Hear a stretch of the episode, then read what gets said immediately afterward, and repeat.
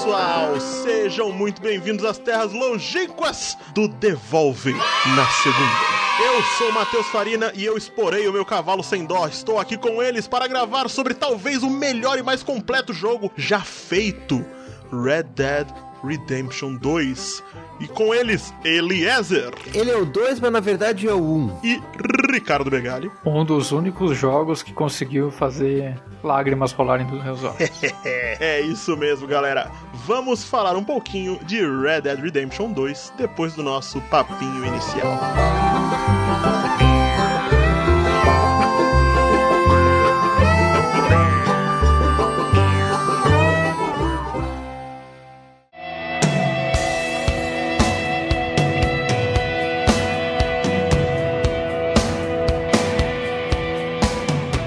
Viado não morre. Eu tô jogando o Red Dead ao vivo e eu não consigo matar um viado. Eu tô atirando o viado e ele não morre. Ah, morreu. E sejam bem-vindos ao Papo da Semana.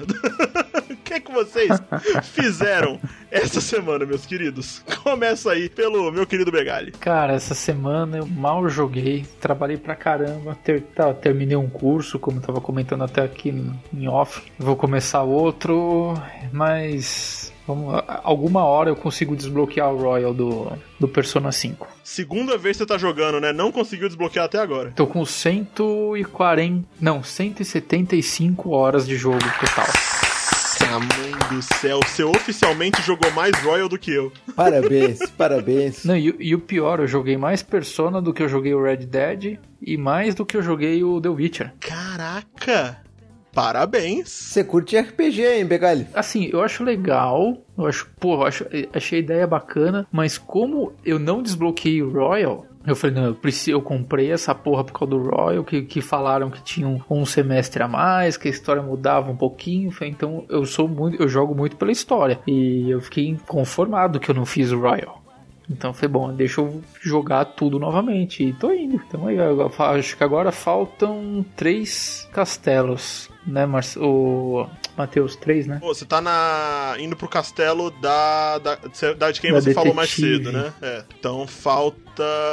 Falta. Esse... É. É, falta um pouquinho. Esse, é, faltam três chefões, vai, vamos dizer assim. É, falta, falta por aí. Falta por aí mesmo. E se Deus quiser, eu desbloqueio o Royal pra para mais algumas 40 horas. Tomara, Mas eu tô é. jogando assim, eu, eu tô rushando, né? O Royal, teoricamente, é apenas mais um chefe, mas mas é bastante coisa que acontece. Ah, não, mas, mas aí tudo bem. Mas que nem eu tô jogando essas 175 horas, mas eu não tô vendo diálogo nenhum. Ah, porque você já viu todos os diálogos antes, né? É, só, só os do Chaveco, né? Ah, tá, os do Chaveco você tá diferenciando. É, eu vejo, porque agora eu vou. Agora eu vou, vou fazer que nem solteiro, vou pegar geral. Ah, tá certo, velho. Tem um final diferente, tem um final diferente. É, pra quem não sabe, a gente tá gravando esse podcast ao vivo e tem interação do chat aqui. O Fábio ele mandou no chat que ele nem lembra mais a diferença do Strikers. Você sabia que tem o Persona 5 Strikers também, não sabia? O... Sim, no Switch. Então, o Strikers é, é, como se fosse um Kingdom Hearts. Posso estar falando a maior besteira do não, mundo? Não, mas não é Persona. Ou não? Não, ele é. Não, então. Ele não é nem Kingdom Hearts, ele é. Musou. É, ele é, é, ele é uma coisa, mas não é Persona. Ele é aquilo ali. Não, ele é bom pra caramba. Não, eu tô falando a proposta do jogo. O pior é que eu gostei pra caramba dele. Não, tudo bem, Matheus, mas assim, não vai esperando Persona. Não vai esperando Persona. Ah, não. Se algum, se algum dia eu for pro Paraguai de novo, aí o dólar tiver numa boa. 2014, Errou! tivemos essa informação de um insider. 2000... 2024, desculpa. Tivemos 2000... essa informação do insider. É capaz de baixar pra 4,70. É 2024. Puta que pariu, olha, tomara. É, o, o, o insider Insider nos deu essa informação. Ó, quando eu fui, na época que a gente tava fazendo de ver a gravação do, do cast dos patrões, eu achei um lá lacrado que tava mil reais com versão 1 que era desbloqueado, tudo. E na época eu falei, ah, vai abaixar mais. Uhum. Próxima vez eu, eu compro aí. só subiu. Uhum.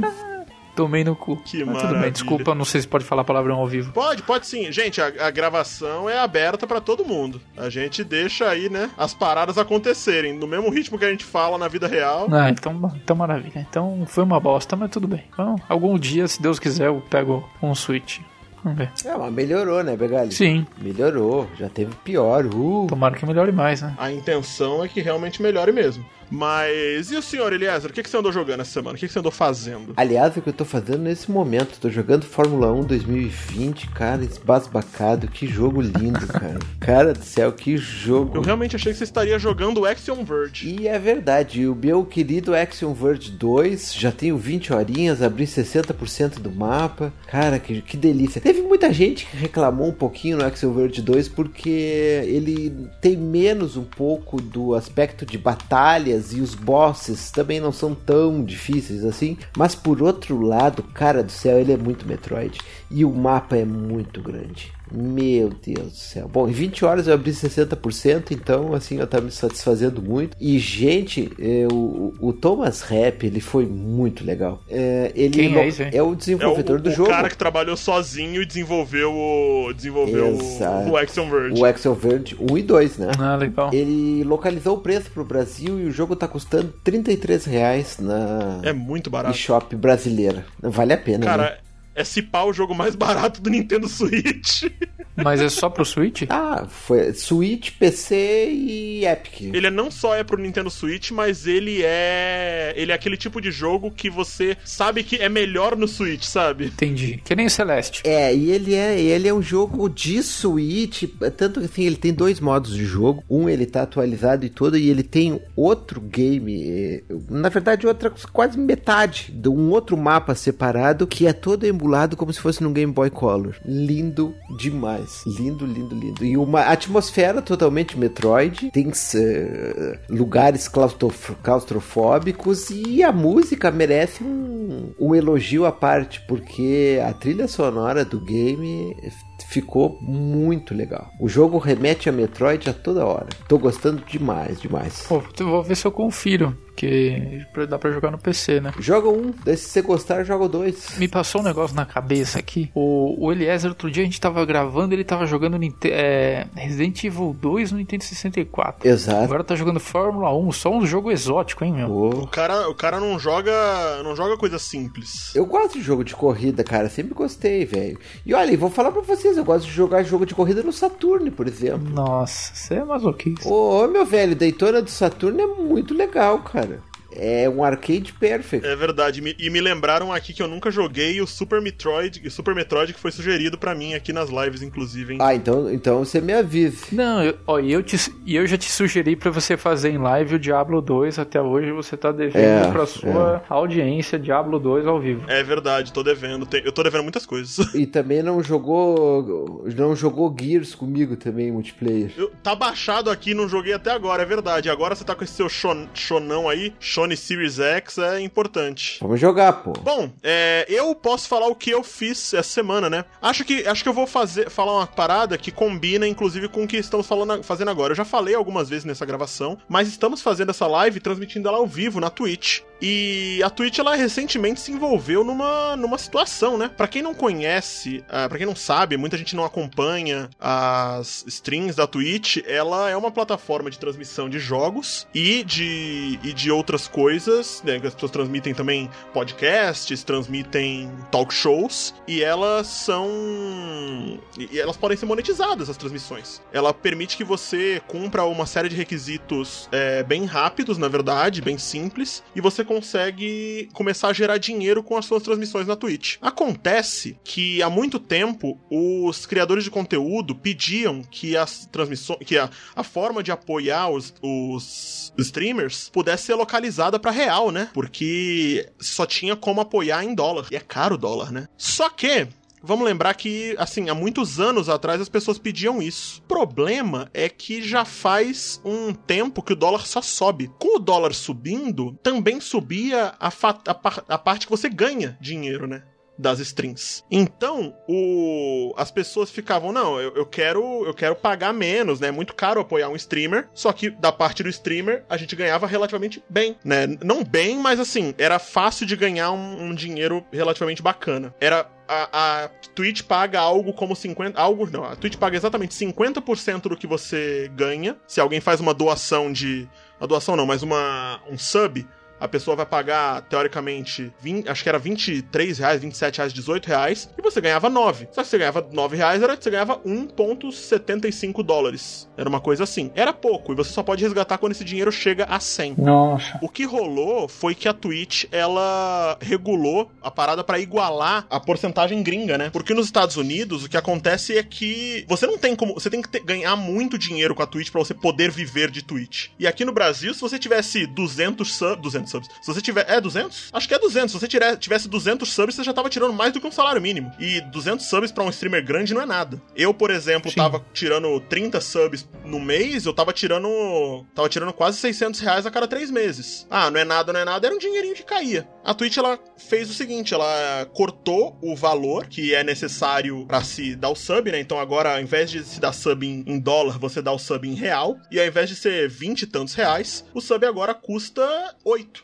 E aí as pessoas ficaram, poxa, Twitch, mas antes era 20 e tantos reais, mas eu ganhava 10.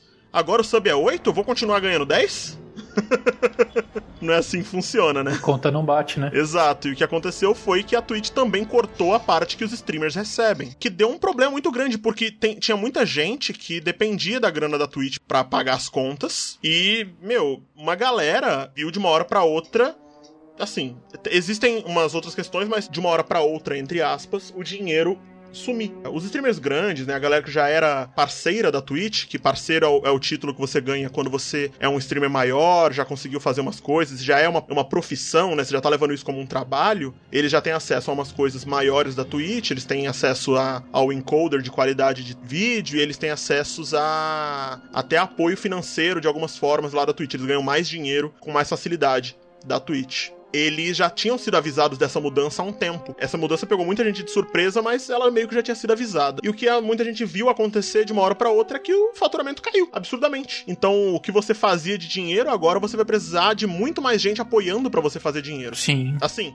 teoricamente o custo é mais baixo, então mais gente pode apoiar mas não quer dizer que mais gente vai apoiar. Sim, sim. e não é porque o custo ficou três vezes mais baixo que três vezes mais pessoas vão apoiar também. Isso foi uma coisa que pegou muita gente, ainda tá rolando muita conversa sobre. Então é foda, né, cara? É, mas o, o que aconteceu aí que eu vi esses dias que parece que foi criado um sindicato, né? É, então, o que acontece? Muita gente tá. Assim, esse papo do sindicato ele é meio complicado porque em nenhum momento a Twitch tem uma relação de empregado com os funcionários, tá ligado? É isso que eu ia te falar, porque a relação de, de emprego é diferente da relação de trabalho. Uhum. Trabalho é uma coisa, emprego é outra. Exato. E aí a galera tá tentando criar um sindicato para proteger uns direitos básicos e uns acessos mínimos e tal. E eu, assim, eu realmente acho isso muito importante, mas eu não tenho certeza se vai rolar, tá ligado? Eu tô curioso para ver onde isso vai dar e, inclusive, eu espero que isso fomente não. Eu, eu acho que talvez, assim, se fomentar direitos para os streamers, eu vou gostar bastante. Sim. E vamos entrar nessa briga também. Mas o que eu gostaria de ver acontecer seria ter mais oportunidades de canais para que os streamers pudessem trabalhar, porque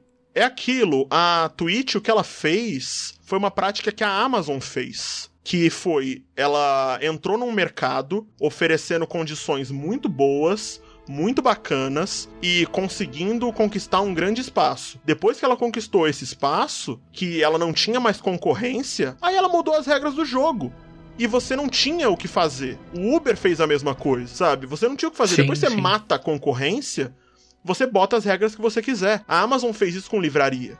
A Amazon tá fazendo isso com jogos de tabuleiro, com livros mais. Assim, com livros no Brasil ela tá fazendo isso agora, né? Nos Estados Unidos ela já matou a Barnes Nobles que era a maior livraria que tinha lá. E aí, na época, todo mundo falava, não, porque os livros na Amazon são muito mais baratos. De fato são, mas as livrarias estão todas morrendo.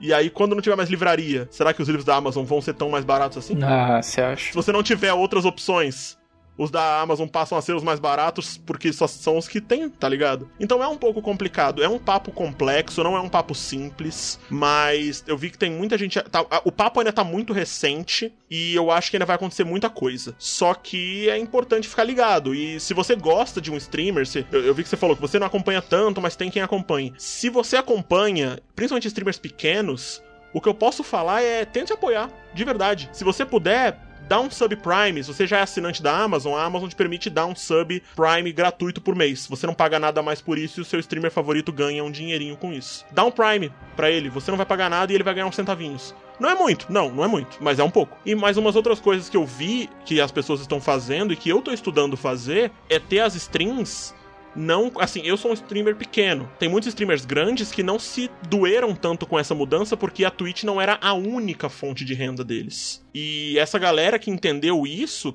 não tá sofrendo tanto. Sim. Tanto é que eu falei, talvez o que eu vá fazer vai ser abrir uma fonte de, de apoio é, num Apoia-se, num Catarse, para as pessoas apoiarem é, mensalmente. Sim, sim. Sabe, numa, numa forma da galera apoiar de outra forma o canal e que me dê um, um retorno melhor do que o da Twitch. Porque, por exemplo, hoje na Twitch, a pessoa paga 8 reais, dos quais eu recebo 4, sei lá. Enquanto isso, eu poderia estar tá abrindo um Catarse que a pessoa pagaria 8 reais, eu estaria recebendo 7, 6 e pouco. Sim, porra, bem, bem mais interessante. e a finalidade de quem quer te apoiar é, é melhor alcançada, assim. Exatamente. Podemos dizer. Mas esse negócio do sindicato, até, até quando eu vi, eu, eu, parei na hora. Eu acho que eu vi no Twitter, eu acho que eu vi o Velberanco é, retweetou alguma coisa. Aí eu fiquei pensando exatamente isso. Eu falei, nossa, mas tipo, não é uma relação de emprego. Lógico que sempre vai ter um. Depende muito, vai. Se você for processar, do papel do advogado de tentar tirar o, o coelho da cartola, mas eu acho eu, é interessante para mim parar e pensar numa tese para isso. Entendeu? Por exemplo, a gente o, um dos requisitos é a habitualidade, vai. Por exemplo, você faz de de segunda a sexta, tantas horas, aí a gente consegue até criar, porque a, toda a relação de emprego você precisa ser uma pessoa física, presta um serviço para uma, uma PJ, uhum. precisa ser somente você, ou seja, o requisito da pessoalidade, da subordinação, aí que eu acho que seria o mais que aquele sub, é subordinação hierárquica, né, de receber ordens aí que, que eu acho que pega um pouquinho mais. A habitualidade, você faz aí de segunda a sexta, faz um horário, e a onerosidade é porque você recebe o cascalho em volta. Eu acho que o, o que pegaria aí seria o a subordinação, porque os outros eu até entendo que dá para você conseguir encaixar, mas a, a CLT é muito clara quando ela fala que tem que ser esses cinco requisitos. Não pode ser quatro, não pode ser um, tem que ser os cinco. Para mim, é só o da subordinação. O da personalidade é fácil, porque quem vai ver o Farináceos não, não quer ver o Begali jogando Persona. Quer ver o Matheus jogando o Red Dead, que nem está agora, né? Então isso aí para mim é, é, seria tranquilo, assim. Só essa da subordinação que eu vou até dar uma estudada, depois eu te falo em off aí, se você quiser também compartilhar com o pessoal aí. Não, sem problema aí, depois a gente pode compartilhar pra galera. Mas é isso, e assim, esse isso é meio que o que eu fiz essa semana, foi acompanhar essa treta de camarote e, e assim, pensar exatamente o que que eu vou fazer, né? Não essa semana só, porque essa mudança já aconteceu há um tempo, mas eu tô pensando e estudando como fazer para mudar as questões aí para ganhar dinheiro, continuar trabalhando com isso de uma forma que seja saudável para mim também. Sim, com certeza, que te dê estímulo, né? Exato, pô, porque assim, eu não sou mais um moleque que pode ficar fazendo isso só porque eu gosto, porque é legal. Eu tenho contas a pagar, eu sou um adulto, eu tenho responsabilidades, eu tenho, né? Sim, sim. É o lado ruim de, de envelhecer, né? É, porra. Cara, então, eu fiz boa parte mas eu não fiz todas perfeitas. Vamos entrar no papo do cast, inclusive, né? Enquanto a gente tá gravando aqui, eu tô jogando Red Dead Redemption aqui, navegando pelo mundo, vendo qual é. E assim, eu tô tentando caçar uns animais perfeitos. Na minha primeira run, eu fechei Red Dead com umas 150, 180 horas. E depois eu deixei meu cunhado jogar e ele fechou em 300. é, cara, dá pra. É, é, é, o típico jogo, eu acho que eu já falei isso em casts anteriores. É, dá pra você morar dentro dá. do jogo. Você que tem o perfil de, de jogar no single player como eu, ah, é prato cheio. Aliás, tá aqui um jogo que você não precisa se preocupar com a existência de multiplayer, né? Por mais que a, a o Rockstar pareça ter esquecido da existência de single player, o single é o foco desse jogo. Ah, é? É Rockstar, né, cara? Rockstar é tudo bem, pessoa vai ter um monte de gente que pode me malhar aí, Mas que nem o, o GTA V ser o mais vendido até hoje não, não entra na minha cabeça. O online pra mim não dá, cara. Cara, o online do GTA, mano, já, já ainda, já ainda, inclusive, eu tô, tô criando muitos termos hoje. O, o online do GTA ainda estar ali entre os top vendidos é, é uma coisa que me, não, não me desce também. Nem é um online tão bom, tá ligado? Ele tá, ele tá vivo por conta de criações das pessoas. Sim, sim. Não, mas isso muito no PC, né? Mas e na galera do consoles? Então, a galera dos consoles eu não faço ideia de como eles estão mantendo esse jogo vivo. Tem um brother meu, Guilherme, cara, nossa, todo dia ele fala, não, manda mensagem, oh, vamos jogar um GTA, vamos jogar um GTA. Mas isso tem anos. Tanto que ele, ele não terminou o single do Red Dead porque ele jogava um pouquinho e ele voltava pro GTA. E ele era um dos caras que me pilhou para comprar o Red Dead no, no lançamento. Eu não, eu não consigo entender, sinceramente. Não me desculpem aí a galera que ama online, mas eu não, não consigo.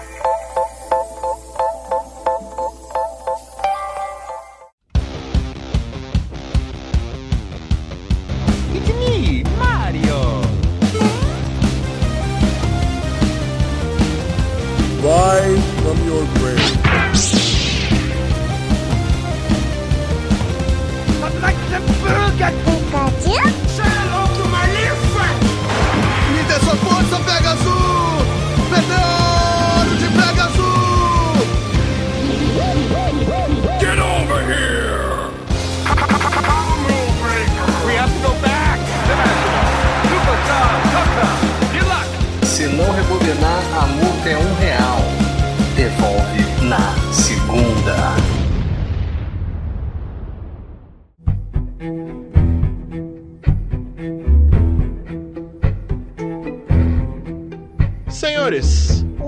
Vocês estavam no final de 2018, quando a Rockstar lançou a continuação, continuação prequel de Red Dead Redemption. Olha, eu te, eu te dizer uma coisa, Matheus. Eu peguei, não joguei logo no lançamento. Eu esperei alguns meses mas eu tenho que dizer o seguinte: foi um retorno muito esperado. Porque o primeiro eu tinha acompanhado, porque na, na, época que o primeiro foi lançado, foi 2010, se não me engano, o Red Dead 1. Uhum. Exato. A gente jogou no lançamento no Xbox 360, morava eu e meu irmão, uma cidade na fronteira com a Argentina. Eu acabei não jogando muito, mas eu vi o meu irmão enlouquecido, jogar enlouquecidamente, mais de 100 horas. Quando lançou o 2, eu tava. Porque aquele ano de 2018 ele teve muita coisa boa também, né? Teve. Entendeu? Aliás, foi um par de anos, nossa senhora. Teve, teve um ano, foi um ano complicado. Foi o ano que eu fiquei desempregado, foi o ano que lançou Red Dead Redemption 2, God of War,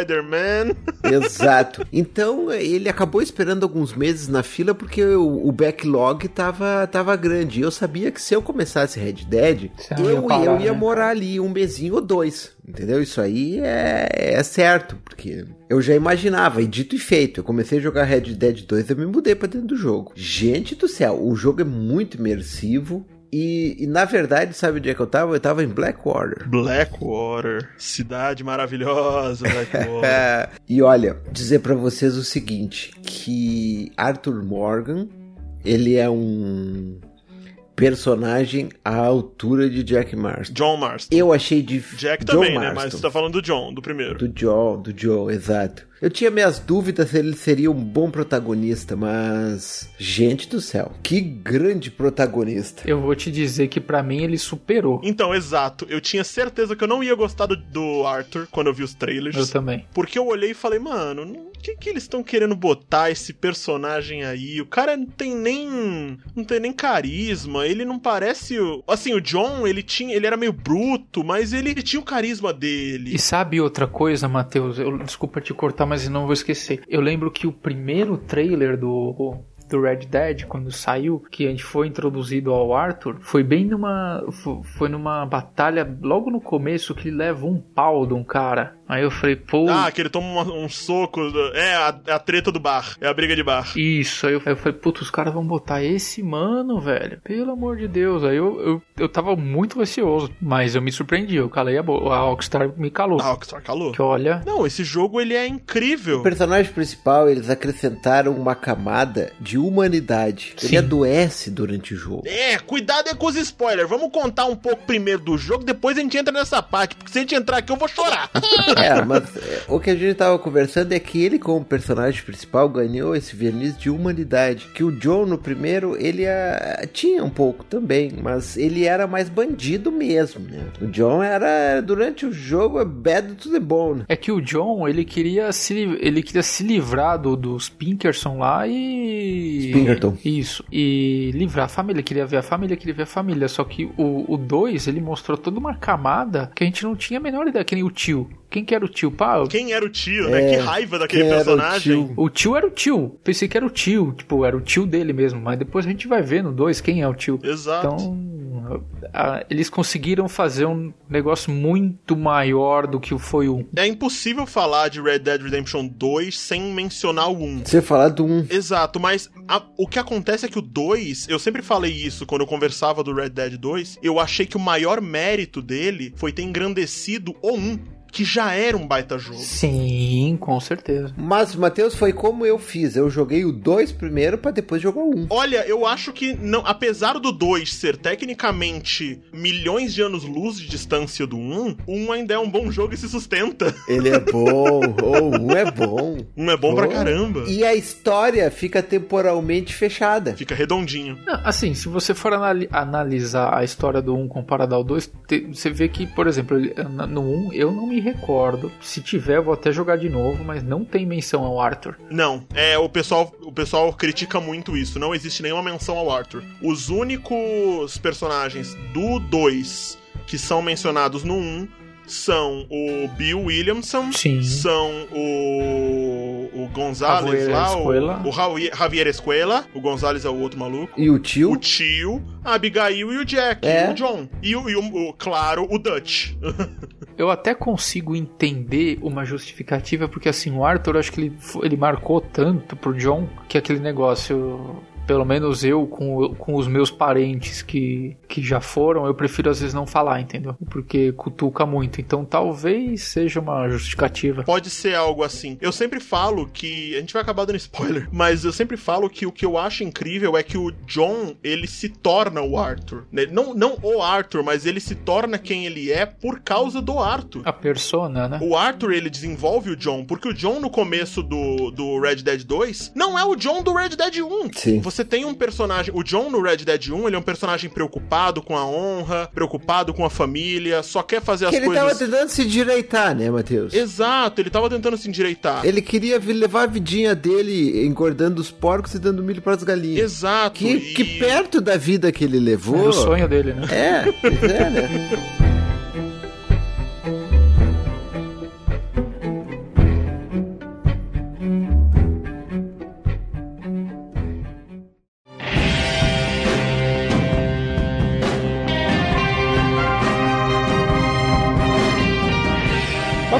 situar o ouvinte, Matheus. Do que, que se trata esse jogo Red Dead? Vamos lá, Red Dead Redemption é muitas vezes referenciado como o GTA no Velho Oeste. Eu particularmente, é o GTA de cavalos. Eu particularmente discordo muito dessa afirmação por alguns motivos. Mas não é de todo errado. Fato é que o Red Dead Redemption, ele é um jogo em terceira pessoa de mundo aberto que se situa num velho oeste fictício, assim como os jogos da série GTA se situam em cidades fictícias dos Estados Unidos. O jogo ele se baseia em um contexto histórico, mas ele não coloca você em nenhum lugar real, mas ao mesmo tempo ele faz referências a lugares reais e a pessoas não, mas a coisas reais, eventos reais. Red Dead Redemption 2, ele faz menção ao final dos anos 1800 que colocou as pessoas no, no finalzinho ali da expansão americana pro oeste, no período ali que os Estados Unidos e México ainda eram aquela área da Califórnia. Que na verdade, o, o, o que aconteceu com, com a nação americana? Ela foi povoada na costa leste, começou ali na Filadélfia, aos poucos Exato. foi sendo povoada a Sim. costa, e As esse 13 movimento e de, de interiorização em, rumo ao oeste americano se deu principalmente porque descobriram veios de ouro no oeste americano. Exatamente. A famosa corrida do ouro. E a partir desse mote, eles começaram isso, a povoar é, a região oeste dos Estados Unidos, porque eram lugares que iam mineiros. E, e, é, e era uma zona que ela era literalmente conflagrada, onde existiam quadrilhas de bandidos mascarados que eles viviam escondidos no grande deserto, faziam saques. Quer dizer, era, era uma época muito conturbada. Era meio de vida, né? Sim, Exatamente. A, as pessoas queriam uma vida melhor, saíam da, da zona leste em direção ao velho ao oeste para tentar conseguir uma uma às vezes uma fortuna com ouro e etc mas podia muito bem morrer no caminho, porque era muito comum isso, inclusive, ser emboscado por bandidos e, e, e sofrer. E, e, a história do Red Dead 2 é isso, é a história de uma quadrilha. É a história de um ser humano que faz parte de uma quadrilha. Exatamente. Ela a história do Red Dead 2, ela é justamente no final desse período em que o Oeste como eles falam, já foi quase que todo. Como é que eles usam o termo? Dominado. Adestrado, né? dominado, domado. O Oeste já foi quase todo domado. Porque eles tinham uma expressão de Wild Wild West. Exato, o Oeste selvagem. Que seriam na metade do século XIX. Quando o século XIX começa a chegar ao fim, eles também começam a, a ter a lei mais presente, justamente com o avanço da estrada de ferro, com a chegada do telégrafo, a energia energia elétrica, que o país dos Estados Unidos começou a se interconectar. Exato. Desse modo, essas quadrilhas elas já não tinham mais o refúgio que elas tinham, porque estão perdendo espaço, né? É, imagina, assaltavam, roubavam uma cidade inteira. As autoridades iam ficar sabendo disso dali um mês. É, exato, mas aí eles e agora com o avanço de telégrafo, os caras não tinham mais como ir se refugiar numa outra cidade um pouco mais longe. Exato. E eles começaram a ser caçados com, com a ajuda de uma agência que chamava Pinkerton. Existe até hoje, inclusive, essa agência. É, mas ela foi substituída pelo FBI, né? Sim, na verdade, os Pinkertons eles faziam um, um, um papel de investigação, captura e traslado de, de foras da lei. Porque o sistema judiciário americano ele tem algumas particularidades que ele é diferente do nosso em algumas jurisdições. O, não sei se o Begali tem, tem consciência disso. Cada estado tem uma lei, né? Exato. Cada estado tem um código civil, cada estado que tem um código penal, então assim, por isso que são os Estados Unidos, né? Exato. Tem a Constituição Federal de, da Constituição que eles seguem todos, né? Sim, sim, sim. Aqui, que nem aqui. Aqui o, o Código Penal, mesmo para mim, que tô aqui no, em São Paulo, é o mesmo pro Eliezer que tá lá embaixo.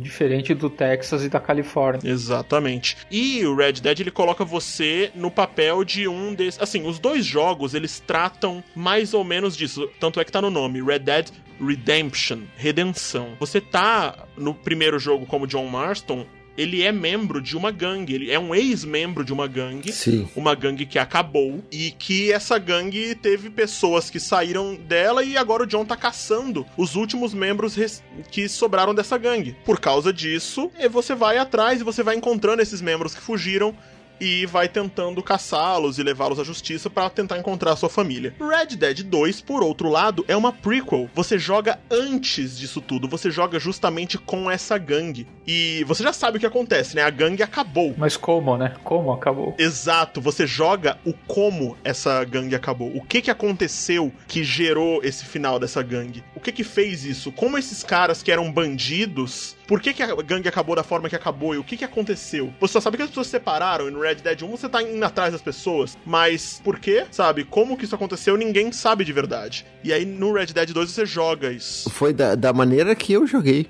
Exatamente. Eu, eu, eu comecei, comecei pelo 2 e, e, joguei temporalmente e, e, vou indicar, quem, quem, quem não conhece a franquia, joga primeiro dois. Pra depois você, você ter amor pela franquia e tu jogar um. Mas aí você não acha que vai muito daquele pessoal que quando vai ver Star Wars, vê primeiro o episódio 1, 2, 3, pra depois ver o 4, 5, 6? Mas é, é, é a sequência temporal, o, o Begali. Não chega. É, no caso de, de Star Wars, você tem ali uma diferença de qualidade Sim. que eu não acho que se repete no, aqui no, no no Red Dead. Eu acho que no Red Dead você tem uma sequência, uma, uma qualidade que se mantém, até se eleva, mas em, eu acho que é um pouco sim. Você não precisa jogar nesse, nesse formato. Eu joguei primeiro Red Dead 1 e eu tava muito ansioso pelo 2. Eu rejoguei o 1 antes do 2 sair e joguei o 2 e terminei o 2 e fui jogar o 1 de novo. É. Porque a história faz você querer fazer isso. Claro, a história te faz querer fazer. Porque a história do 2, é, é- é- ela, te- ela te leva a, a querer um pouco mais daquilo ali. E a continuação do 2 é um. Mas o 2, Matheus, é uns. Matheus e Begaile, ele é um jogo que ele tem um personagem muito forte, que é o, o Arthur, mas ele também tem o Dutch van der Linde. É, ele tem vários personagens fortes, né? Vários brilham, né? Muitos. E é justamente isso. Você tem o- os personagens, você vai vendo como eles fazem. Se você to- toma atitudes, você precisa roubar pessoas, você precisa fazer diversas coisas assim, e você tá tendo o, o trabalho de um bandido naquela época. Você também pode tomar atitudes de. Você também pode tomar atitudes de mocinho, de, de achar que, olha, talvez eu não precise roubar essas pessoas talvez eu possa tentar, talvez eu possa tentar levar uma vida mais honrada. É, tem, eu- eu vou ser bem sincero, ah, tanto no, eu acho que no 1 também tem isso, me, me refresca a memória, mas eu nunca consegui jogar uma de dando uma de filha da puta. É difícil, né? Não dá, não É dá, difícil, ainda né? mais no Arthur, não dá, cara. Pra mim não dá. Não dá. Eu tento, tentei ser o, o mais gente boa possível. Só teve uma missão que eu vou falar depois, mais pra frente aqui, que eu, eu não sabia se eu tinha feito errado. Eu lembro que eu voltei, joguei de novo, aí depois eu vi, ai não, caralho, é isso mesmo, que bosta. É, não, é isso mesmo. No 2 ele, ele faz isso com você. Ele. O 2 ele acaba sendo um pouco mais linear do que o primeiro. Eu acho. Assim, os dois são lineares. Muita gente fala que. Que o, o Red Dead ele acaba sendo um GTA e eu acho que não é, porque ele é mais linear, ele é mais focado numa história mais, mais pesada e mais densa. No Red Dead, você precisa jogar, viver essa, essa história desses personagens. É, se você não entrar na, na vibe, você vai odiar o jogo. Vai. Você precisa de fato entrar nessa vibe, você precisa de fato. Claro, porque quando eu joguei em 2018, eu sabia que eu tinha que ter um tempo entre um grande jogo e outro, porque ele seria marcante. E realmente, de fato, foi.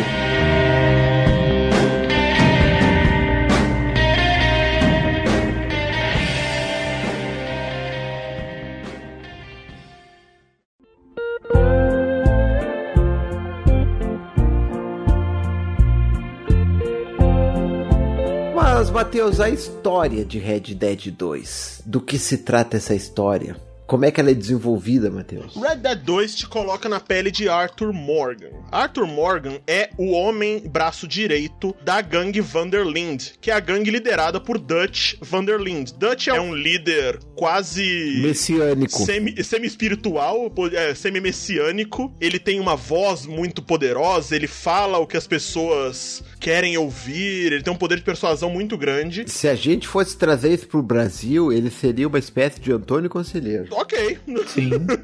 e você tá na pele dele, dele, que é um cara que cresceu com o Dutch, né? Ele é meio que um filho adotivo do Dutch. Sim. E você tá nessa gangue.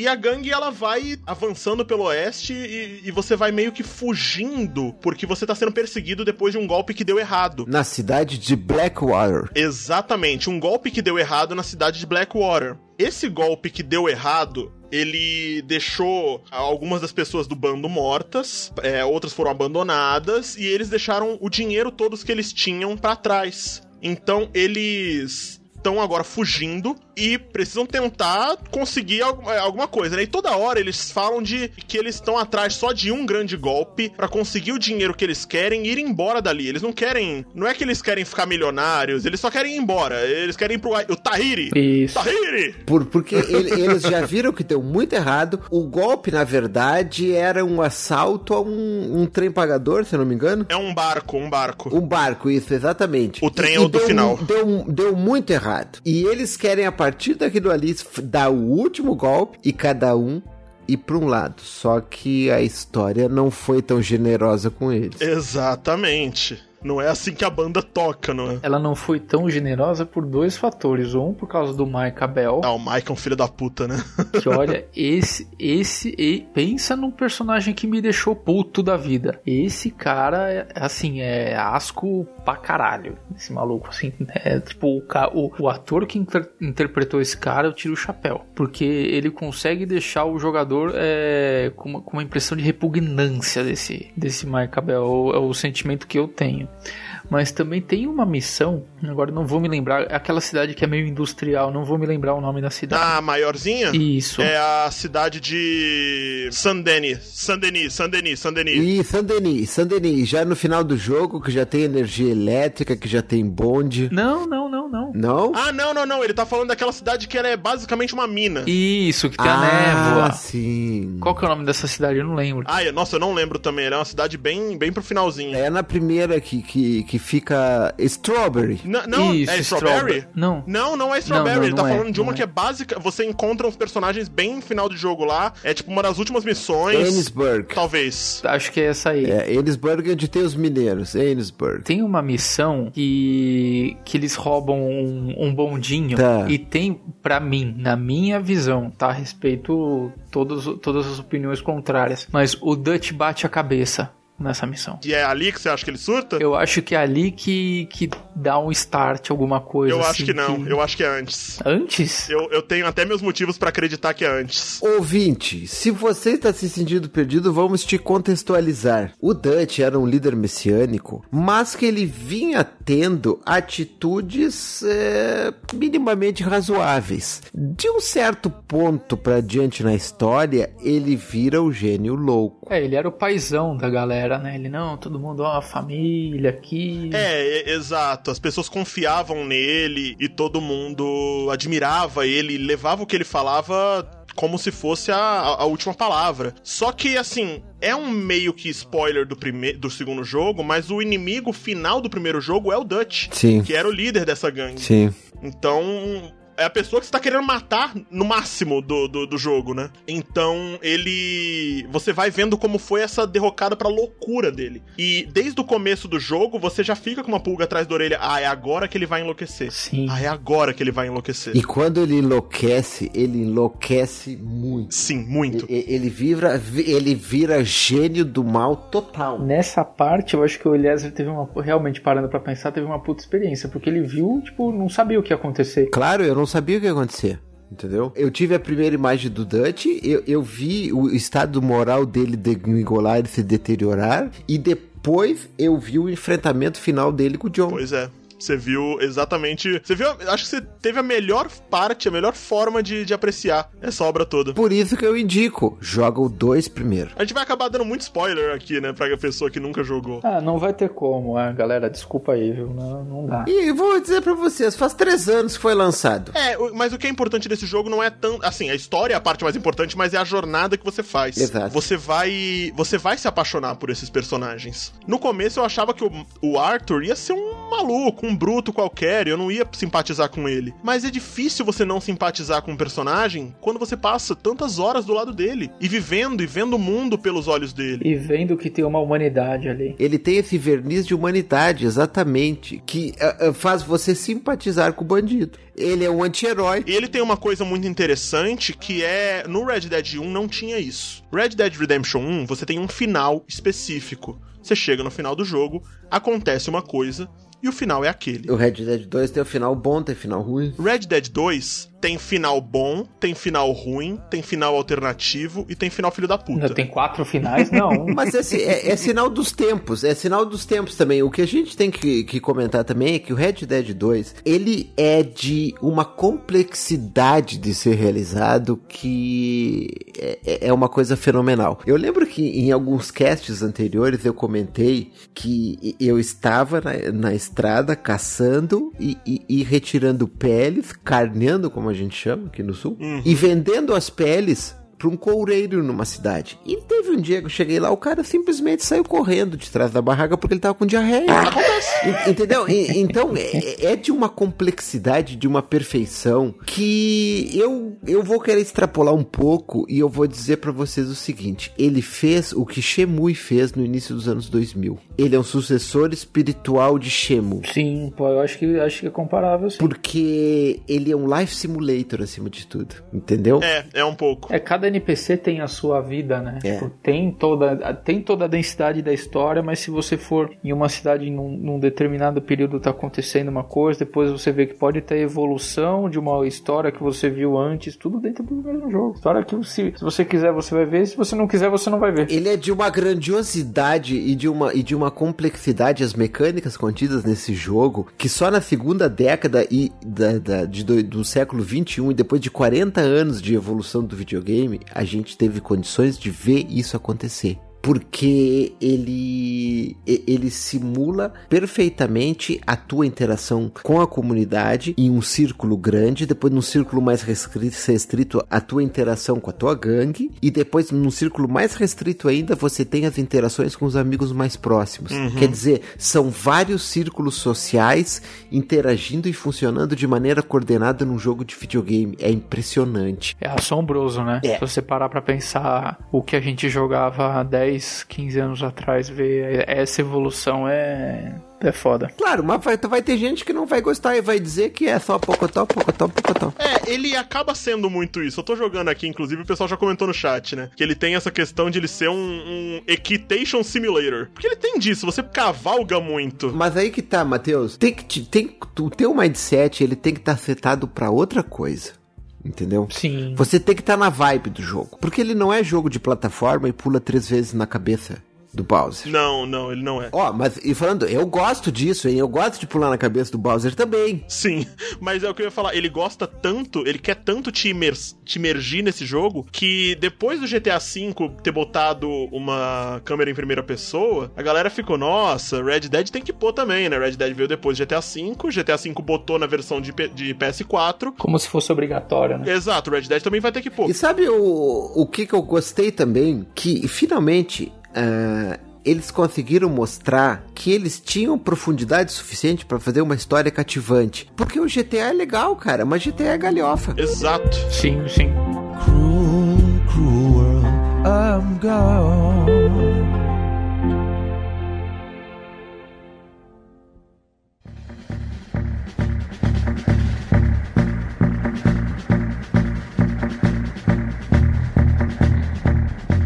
Jogo, ele se diferencia de GTA. No primeiro eu já achei que já tinha se diferenciado. Muita gente falava que não, Red Dead 1 é GTA 4 no Faroeste. Então Red Dead 2 vai ser GTA V no Faroeste. Não. Não, eles pegam pesado na história, né? A história é pesada, o jogo é lento e é de uma forma boa. Muita gente tava esperando um jogo ágil e fast travel aqui, ação sem parar. Não, o jogo às vezes ele te bota para ter longas cavalgadas. Você não vai fazer fast travel. Você quer andar de um, você quer andar de cavalo de um estado pro outro. Demora tempo o tempo passa, você precisa. Naquela época, o tempo passava devagar, você ficava cavalgando e você vai. Sim, é, é imersivo a, a, esse ponto, né? E o jogo ele faz você sentir essa cavalgada. E eu sei que teve gente que sentiu de uma forma negativa, mas eu senti de uma forma tão positiva. Eu, eu fiquei imerso nisso e eu ficava horas cavalgando. Eu adorava, eu adorava sair pro meio do deserto para caçar. Exato, você pode botar na sua cabeça, ah, quer saber, eu vou caçar. E, e você ia. E você fica. Porque o jogo ele tem profundidade de peixes, diversos peixes você pode tentar pescar. Diversos animais você pode tentar caçar. A, a, fauna e a flora é muito rica. Eu achei isso tão legal. Eu vi Zelda, eu vi Zelda dentro de Red Dead aí. É, pois é, Zelda e Red Dead, eu acho que eles têm o mesmo nível de, de empenho técnico. Porque pescar é coisa de Zelda. Eles têm o mesmo nível de empenho técnico. E esse jogo é lindo demais. Olha isso aqui, gente. Pelo amor de Deus. Se você tá assistindo a live, olha só que jogo bonito. E não pensa que quando. e, não, e, e, não pensa que quando a gente fala que, que ele é um jogo lento, não é que ele seja lento que ele rode poucos frames. Ele roda lindo a 60 frames. Entendeu? Mas o pace dele é, é cadenciado. Sim. A história dele é densa. Ela não quer ser contada de forma abrupta e muito rápido. Exato. Porque ela é a história de uma gangue. Ela é a história principalmente de pessoas que tiveram suas vidas arruinadas e querendo redenção. As vidas dessas pessoas mudaram para sempre. Como é que essas pessoas vão conseguir viver agora? E você vai vivendo isso tudo e o jogo ele se separa em seis capítulos, se eu não me engano. Seis. E os capítulos são de certa forma curtos, assim, se você seguir só a história. O primeiro capítulo ele é bem curto, aí tem o segundo capítulo que ele é um pouco mais longo, tem um terceiro. Vamos falar do desenvolvimento da história, porque a história começa assim. O primeiro capítulo ele é curto, mas ele é um, um, um capítulo onde eles te apresentam pra gangue. A gangue de bandido. E o primeiro, o primeiro capítulo você é bandido mesmo, entendeu? Ah, o primeiro capítulo é o que você tá fugindo da. É o que você tá fugindo da. Da gangue. Da gangue não, dos. Dos Pinkertons. Dos Pinkertons, exato. Depois de ter. Depois de ter dado errado naquele. Ter dado errado o golpe em Blackwater. E, e, aliás, é aí que reside uma esperança minha de ver um Red Dead 3, porque eu quero saber como é que foi esse golpe que deu errado. Hum, não sei não, hein? Eu realmente, se tiver um Red Dead 3, eu não quero que seja antes. Eu quero que seja, sabe quando? Eu quero que seja. Com a Sally. Ou com a Sally, ou com o. Com o índio, que eu esqueci o nome. Ah, não, com o índio não. Mas daí, eu vou falar pra vocês, e isso fica um pouco mais difícil, porque daí a gente já vai tratar do mundo urbanizado, a gente vai tratar de 1914. Né, mas ele vai pro Canadá, e o Canadá naquela época era uma desgraça. É, pode ser, Yukon. É, mas, mas e a Sally vinha pra América do Sul, que eu não sei se é. A Sally vinha pra América do Sul, é imagina. mais desgraça ainda. Então, cara, ouvinte, o, o, o, ele, ele, ele entra nessa cadência e aos poucos ele vai te desenvolvendo a história e te mostrando matizes e, e, entrando profundamente, porque é um jogo, é uma história que demora para ser contada. Ela não pode ser contada em pouco tempo. Não pode. Logo no começo foi quando dá aquela merda toda que mata o marido da Sally, eles acabam resgatando ela, né? É, você chega na casa de uma de uma mulher, quer dizer, você no começo do jogo você tá fugindo dos Pinkertons pela montanha, pelas montanhas. E tá nevando muito, uma tempestade de neve muito, muito é, absurda. E aí as for... vocês se abrigam numa cidade de mineradores abandonada, numa fa... não é nem fazenda, acho que é uma questão de, de mineradores abandonados que tinha ali, Sim. você se abriga naquele lugar, e eles estão procurando uma nova casa para eles tentarem se abrigar, uma casa de alguém mesmo. E você encontra uma casa em que você vê pessoas lá e você fala, poxa, eu vou tentar falar com essas pessoas para tentar me abrigar. E nessa hora, o próprio Dutch, ele fala de uma forma muito, não, não vamos fazer mal a ninguém aqui, a gente tá aqui para pedir ajuda, ninguém aqui precisa sofrer, nem nada. É apaziguador né? Exato, ele chega numa numa ele chega numa, numa filosofia meio meio apaziguadora mesmo. E na hora que ele chega, você se toca que tipo, você chega lá e fala: "Não, peraí, tem um corpo aqui no nesse carro, nesse nessa carroça. Peraí, o que aconteceu?" E aí você percebe que o que rolou foi que o a, a casa foi invadida e mataram o marido da mulher e iam abusar da mulher que tava lá sozinha. E aí você mata os caras que estavam lá que eram da gangue rival. E aí você descobre, tipo, você encontra essa mulher sozinha e você leva ela para sua gangue para cuidar dela e ela é a Sally, né, série, né, que, que você acaba cuidando dela pelo jogo, né? Ao longo do jogo você tem vários arcos que você trata com ela, desde ela é, e ela tem um desenvolvimento do... maravilhoso. Tem um desenvolvimento maravilhoso. Desde você ter um desenvolvimento dela sair do estado de choque que ela tá, até ela tentar encontrar o lugar dela naquela gangue de bandidos, até ela encontrar o lugar dela como uma puta de uma pistoleira foda. Porque ela quer se vingar dos caras que mataram o marido dela. Sim. Mas é muito lá pra frente no jogo. Mas é, é, ela, ela era a história típica do casal de colonos que foi tentar sorte no interior, acabou sendo. É, tendo o rancho deles roubado e atacado por bandidos, o marido foi morto ela ficou sozinha. E, e, a partir dali ela passa a ser membro da gangue. Exato. E aí você tem essa, essa trajetória, logo no começo do jogo ele já te apresenta isso. Exato, que daí você já começa a simpatizar. Tu, tu já começa a simpatizar com o anti-herói. Eu, eu achei aquilo ali fantástico já no começo do jogo, sabe? Sim. Porque eles te mostram um, um lado de humanidade. Apesar de você saber que são bandidos. Sim. Exato. Assim, a Rockstar fazer você simpatizar com bandido não é muita novidade, né? Ela faz isso desde GTA. Você sempre tá do lado dos bandidos e sempre você tá levando em consideração, não, porque o cara tá fazendo isso por um motivo bom. O cara tá fazendo isso porque ele não tem opção. No GTA 4, você era bandido porque você, meu, você tinha que ser porque você tava estava envolvido naquilo, você queria salvar a vida do seu primo. No GTA V, o, o Franklin tá ali porque é o que ele quer fazer, porque é o que ele tem que fazer, porque ele tá numa situação fodida. O Trevor tá ali porque ele é um psicopata. O Michael tá ali porque era o que ele fazia e agora ele precisa fazer de mais uma vez para conseguir dinheiro para voltar. E a vida dele não tinha sentido, né, sem isso. Então você tem ali os personagens, você tem as motivações. Red Dead, ele coloca você numa vida de personagens que, ah, às vezes eles estão ali porque eles precisam e e eles eram essas pessoas. O mundo ele, era, ele não era dividido em, em, bons e maus, ele era dividido nessa galera. E essa galera fazia o que fazia porque era o estilo de vida deles. Sabe, o mundo ele não era tão bonzinho assim.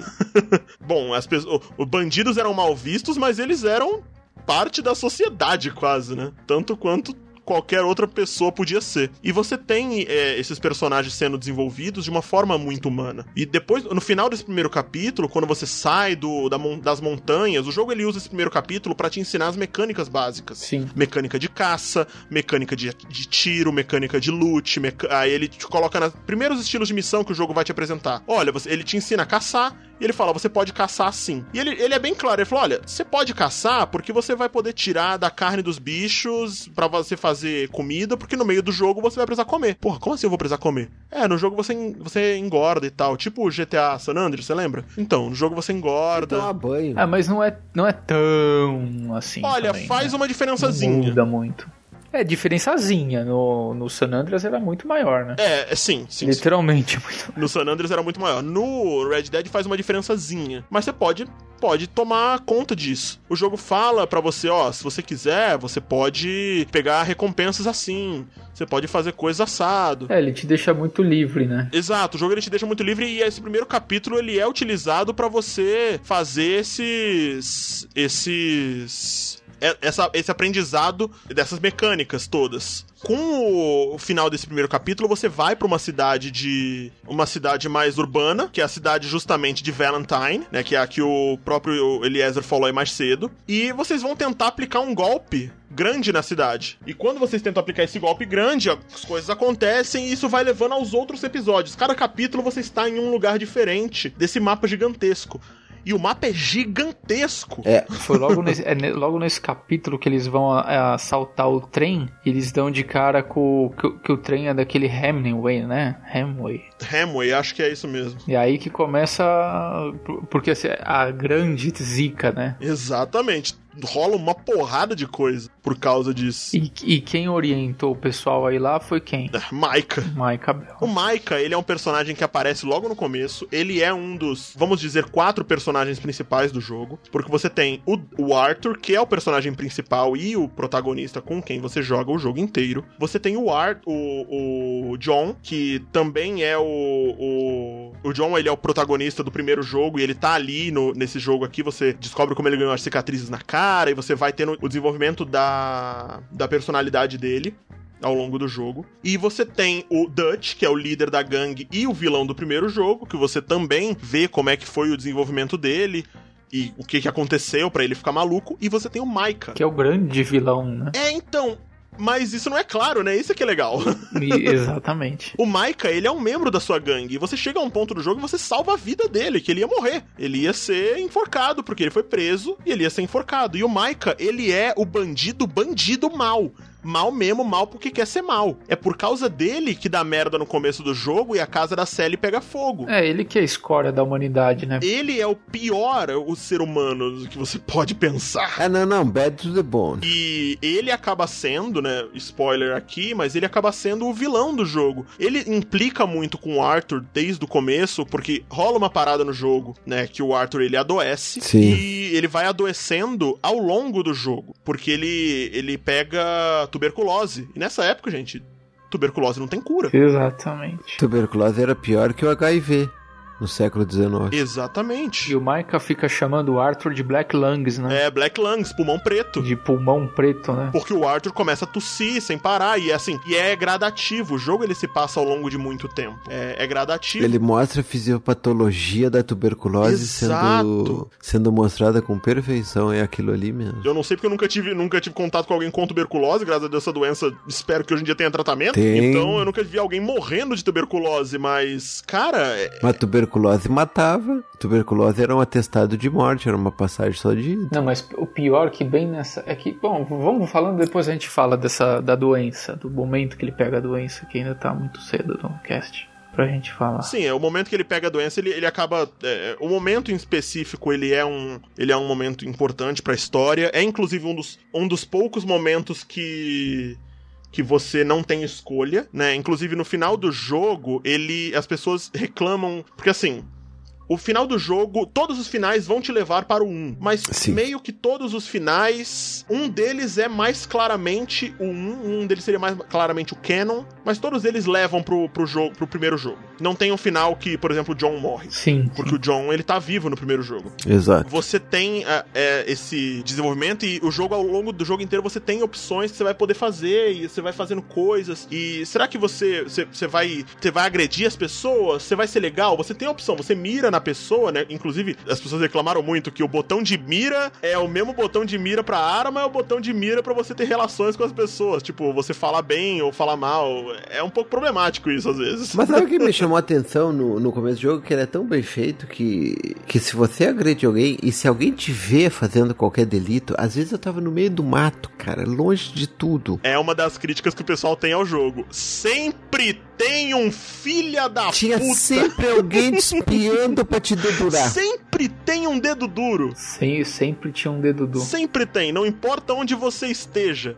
E o jogo ele tem isso. Do mesmo jeito que no GTA, se alguém vê você cometendo um crime, ele vai correndo pra chamar a polícia, ele pode correr, pra, ele pode tirar foto, pode ligar. No Faroeste era diferente. Você tinha as pessoas que iam ver você fazendo o negócio. Se você conseguisse pegar a pessoa antes dela contar pra alguém, ninguém ficou sabendo, nada aconteceu. E era muito legal. E é uma mecânica legal isso. Mas o jogo ele, ele coloca isso né, de uma forma que, mano, a polícia tá sempre aí, tá ligado? Tem um de- A polícia não tá tanto sempre aí, mas a o dedo duro tá.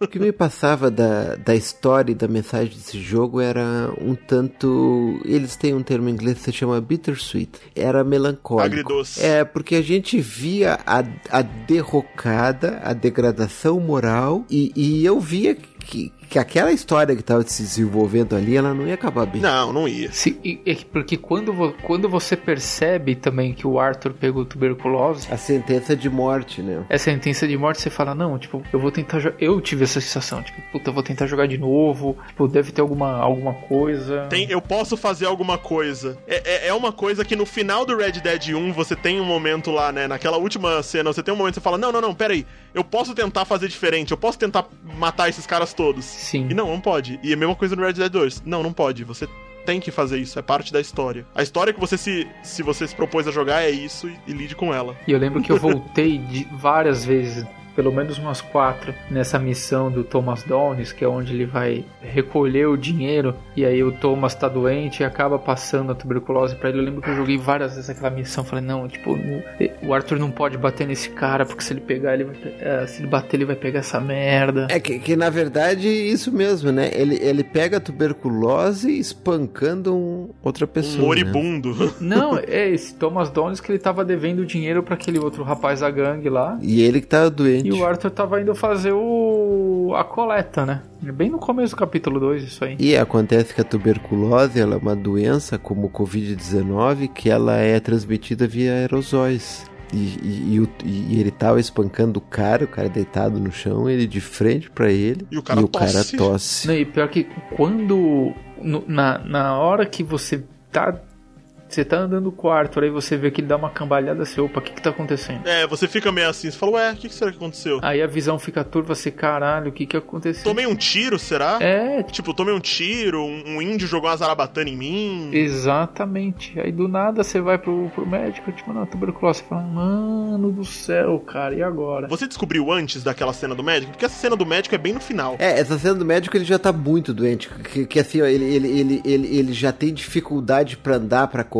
Não, eu vi que eu vi que tava tudo cagado. Eu percebi que deu alguma merda. Nota que é, o jogo, o jogo ele te mostra implicitamente isso, porque ele te mostra uma diminuição das funções vitais do Arthur. Você já não consegue mais correr o que corria antes, entendeu? Qualquer coisa te cansa. Cara, maravilhosamente representado. Palmas pra Rockstar, viu? Porque olha, foda. Foda demais. Que é uma, eu acho que é uma perfeição fodida. Não, e, e, e, e o, e o consultório do médico, que era o, o famoso surgeon. Pra quem, pra quem não conhece. É, é foda, né? Na, na é, porque na, na, até hoje se faz essa separação, porque médico no Brasil, médico é médico, é cirurgião, é clínico, é, é tudo médico. Nos Estados Unidos, eles tinham o physician, que seria o médico clínico, e eles tinham o surgeon, que seria o cirurgião. Só que naquela época, o cirurgião também era barbeiro e também era dentista. Então ele não, não era uma profissão tão bem definida assim, entendeu? Você podia ir lá cortar o cabelo, arrancar o dente e tirar uma bala do, da perna. Ao mesmo tempo que você chega lá pra, pra tirar um dente, tem um cara tendo o braço arrancado. E é Exato. é literalmente isso que rola nesse jogo, inclusive, né? Na hora que você chega, tem um cara tá amputando o braço. um profissional desse que o Arthur procurou. É pra você que reclama do PS, podia ser muito pior, viu? Exato. Então é foda e você, você vê isso rolando. E assim, você chegar a, a adivinhar isso antes antes. É, eu suspeitei. Eu suspeitei que ele tá. É, é, é, que eu, pela vivência clínica, eu já suspeitei que ele tava doente, né? É, faz sentido. Eu suspeitava que ia rolar alguma coisa, porque no começo do jogo, eu lembro de ter visto o menu, e no menu ele fala: Ah, você tá estado saudável. E eu falei, nossa, saudável, legal. Durante o jogo você. Eu pensei, durante o jogo você pode ficar doente. Deve ser divertido, deve ser tipo o Far Cry 1, que você podia pegar malária, ou era o Far Cry 2, uma coisa assim. E eu falei, nossa, que legal, você deve poder ter status de doença diferente diferente. Eu, eu, quando vi aquilo, eu, eu imaginei que eles iam estar relacionando assim quando tu, você dorme pouco, que tá cansado, que tá em estado vital. É, foi o que eu pensei também. É, mas eu, eu não imaginava que eles fossem puxar para esse lado, tu ficar doente de uma doença incurável. Na época, pelo menos. Exato, eu também não. Eu também não.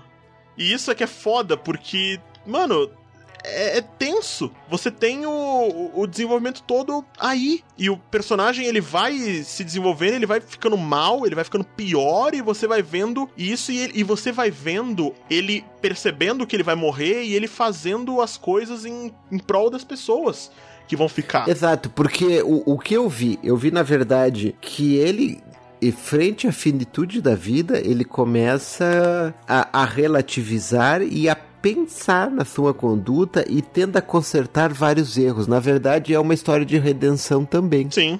Para deixar um para tentar deixar um legado bom para quem ele gosta, né? Exato, porque ele vê que no grupo existem bandidos fudidos, existem gente muito ruim. Porra, o Bill. Mas também. O Bill. É, o Bill, por exemplo. O Bill, ele é um, um dos, dos caras que você caça no primeiro jogo, que ele era mal mesmo. E ele era mal, mal. Mal pra caralho. Mal feito pica-pau. E aí você tem o outros personagens que não, não são tão maus assim. Pô, tem o, o próprio Lenny que o, que o Arthur gosta pra caramba. Sim. O Arthur fala pro Lenny várias vezes: É, então a gente pode, né, mudar isso daí, fazer uma coisa diferente, quem sabe. Puto, o Lenny é muito legal, cara. Lenny! e tem isso, tá ligado? Você vê o. Você vê esse desenvolvimento do Arthur. E aí ele, ele vai mudando essa modo de visão. E ele fala: Olha, para mim já deu. Eu já vou morrer eu não tenho o que fazer. Então, o que eu posso fazer é tentar deixar uma, um legado melhor para essas pessoas. E uma dessas pessoas é o John, que o Arthur não gosta no começo do jogo. O Arthur não gosta porque ele magoava muito a Abigail. Exato, e você sente que tem um carinho muito grande do Arthur pela Abigail. Você fala, nossa, será que o Arthur ele era, ele era apaixonado pela Abigail? A Abigail é a esposa do John no primeiro jogo. E ele tem um filho com ela, o Jack. O Jack. O Jack Marston. E você fica, nossa, será que o, o Arthur tinha uma queda pela Abigail e e, podia ser algo assim. É, tem uma teoria, né? Tem a teoria de que o Jack é inclusive filho do, do Arthur, não do John. Exatamente, tem essa teoria. Eu não acredito, mas. Assim, eles eles falam no primeiro jogo. No primeiro jogo eles falam muito mais do que nesse, inclusive, que a Abigail ela era uma prostituta. Sim. E isso fez com. E todos os, todos os homens da gangue chegaram a transar com ela. A possuí-la, né? É, o, o Dutch fala isso, é. Todos nós a possuímos, mas só o John quis casar com ela. Eu lembro, eu passei, eu, esses dias eu joguei o 1 de novo, ele falou bem isso aí, na última missão. E, e, tem também o capítulo que o, que o Arthur leva o Jack pra pescar. É, exato. Inclusive, acho que eu tô chegando nesse capítulo daqui a pouco. Sim, que é, que é quando os Pickerson aparecem de novo, né? Fazendo o papel de pai. Exatamente. E caralho, meu cavalo não vai vir. Tá bom, parabéns. É... você tem esse desenvolvimento deles que é muito assim. E você fala, puxa, então será que o, o, o John ele se torna assim por causa do, do, do Arthur? É, exatamente. Aí você tem essa, esse desenvolvimento que é muito bom. Eu particularmente gosto muito, muito mesmo desse jogo. é, é muito profundo. Não, é, é, tão profundo que você até falou do cavalo aí, né? Eu acho que você deve estar.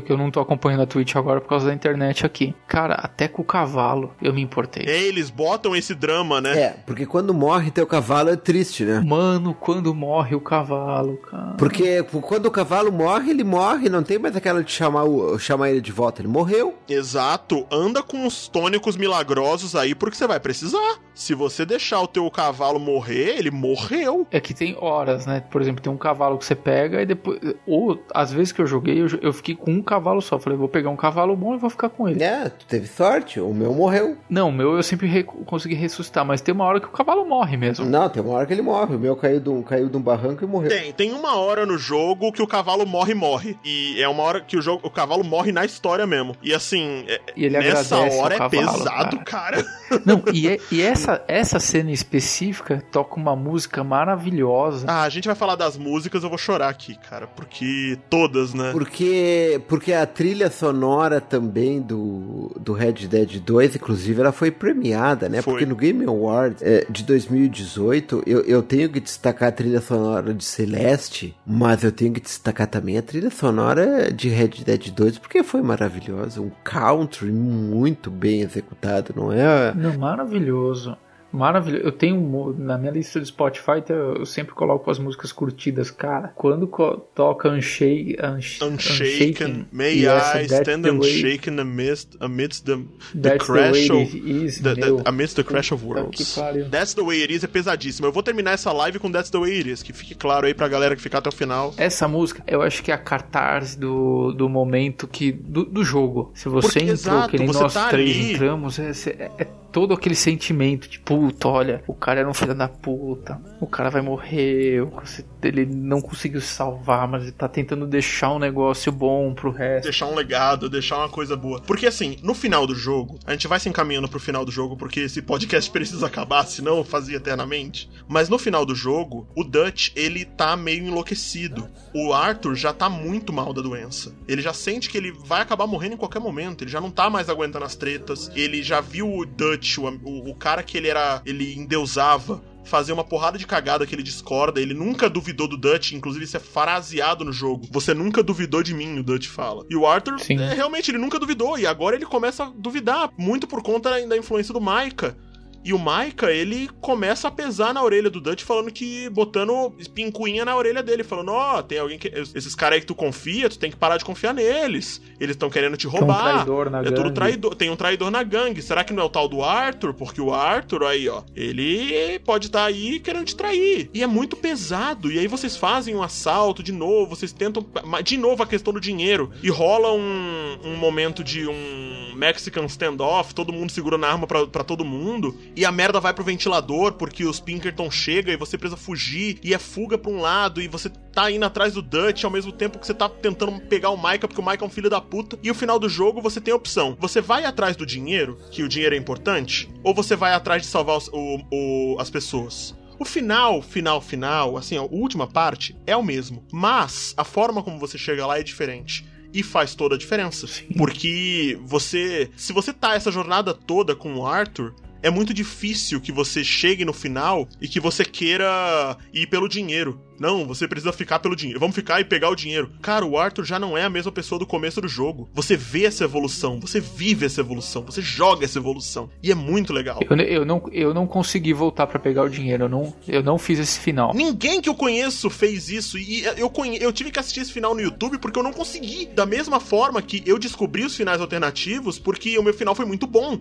Quer dizer, foi o melhor final que dava para ter com esse jogo, porque Sim. não é, não, não, são bons finais que te esperam. Não, o final, o final é no mínimo amargo. De qualquer, qualquer final, qualquer final. Tem um, tem um que é ruim, tem um que é ruim mesmo. Um que é ruim pra caralho. E o jogo ele te, ele te mostra o tempo todo falando: olha, se a sua honra estiver alta, você vai ter um resultado. Se a sua honra estiver baixa, você vai ter outro. Sim. Se você for um filho da puta o jogo todo, se prepara que o final de filho da puta também não é legal, não. Então, tem essas questões. Você recebe algo em troca do que você faz durante o jogo. E o Arthur, ele tem ao longo do jogo jornadas de, de descobrimento dele mesmo com outros personagens. Ele encontra uma freira. Isso é tudo side quest. Mas eu não conheço ninguém Sim. que não tenha feito. Eu fiz todas. E essa freira, inclusive, aparece no primeiro, no primeiro jogo também. No primeiro jogo, exato. É, e eu vou falar mais, eu protelei tanto para fazer o segmento da história principal que eu queria viver tanto dentro daquele mundo, porque é tão imersivo e a história é tão bem costurada que as side quests elas são prazerosas elas não estão ali só como, como, como meros adornos. Tem realmente side quests que te agregam na história, que te, que te mostram assim nuances da personalidade do protagonista que a história principal não te mostra. Exatamente. Não, e aquele negócio, pra, pra mim, esse jogo e The Witcher, assim, foi uma virada para mim, porque eu tava. Quando eu comprei o Play 4, eu comprei muito por causa do Mortal Kombat 10, assim, já tava muito tempo sem jogar, não sei o que. Aí quando eu joguei o The Witcher e depois, quando, lógico que o GTA teve também com o GTA V, lógico, mas assim, para mim a, a, grande guinada ou retorno para mim aos mundos dos games, para mim foi com primeiro com The Witcher 3 e o Red Dead só sacramentou. É foda. Porque é, é muita coisa, é muito para quem gosta de single player, é, é, um, é como se fosse um imã. Assim. Na verdade, um western RPG. É um western. Ele, ele, é, ele, é, ele é. Eu não sei se eu caracterizo tanto como RPG, mas é, falta pouco. Mas ele é, né, Matheus? Olha, eu acho que ele, ele acaba sendo mais RPG do que muitos jogos que tem, tem, combate de turno, porque ele de fato faz você roleplay. Ele faz você entrar num papel. Claro, é, mas é aí, aí que eu quero entrar. Ele, ele, ele te faz imergir de uma maneira no mundo que é um roleplay verdadeiro. Exato. A, aquela ele história do, do, do, RPG por turnos, é, ela se devia a limitações de hardware da época. Isso que a gente viu hoje é, é, é o ápice do videogame. É a história do videogame que se desenvolveu tanto que chegou a fazer um life simulator dessa magnitude. E eu, é por isso que eu acho que muita gente pode ter achado o jogo chato, o jogo lento. Quem tá assistindo na live, na live, eu fiz uma missão. Eu tô jogando esse tempo todo, eu fiz uma missão. Eu morri duas vezes aqui trocando tiro. Eu tô fazendo umas coisas aqui, cacei um coiote lendário, marquei uns lugares no mapa, eu tô cavalgando. E não é chato eu tô vivendo assim, eu tô vivendo nesse mundo, esse mundinho dessa, dessa América. E é bom. É, o jogo ele, ele é lento, mas essa cadência é boa. Não é um jogo para você jogar com sono, porque talvez você realmente não vai entrar na história. Mas se você estiver preparado para entrar nessa história, ela é sensacional. O jogo é tecnicamente o melhor jogo que eu já joguei na minha vida.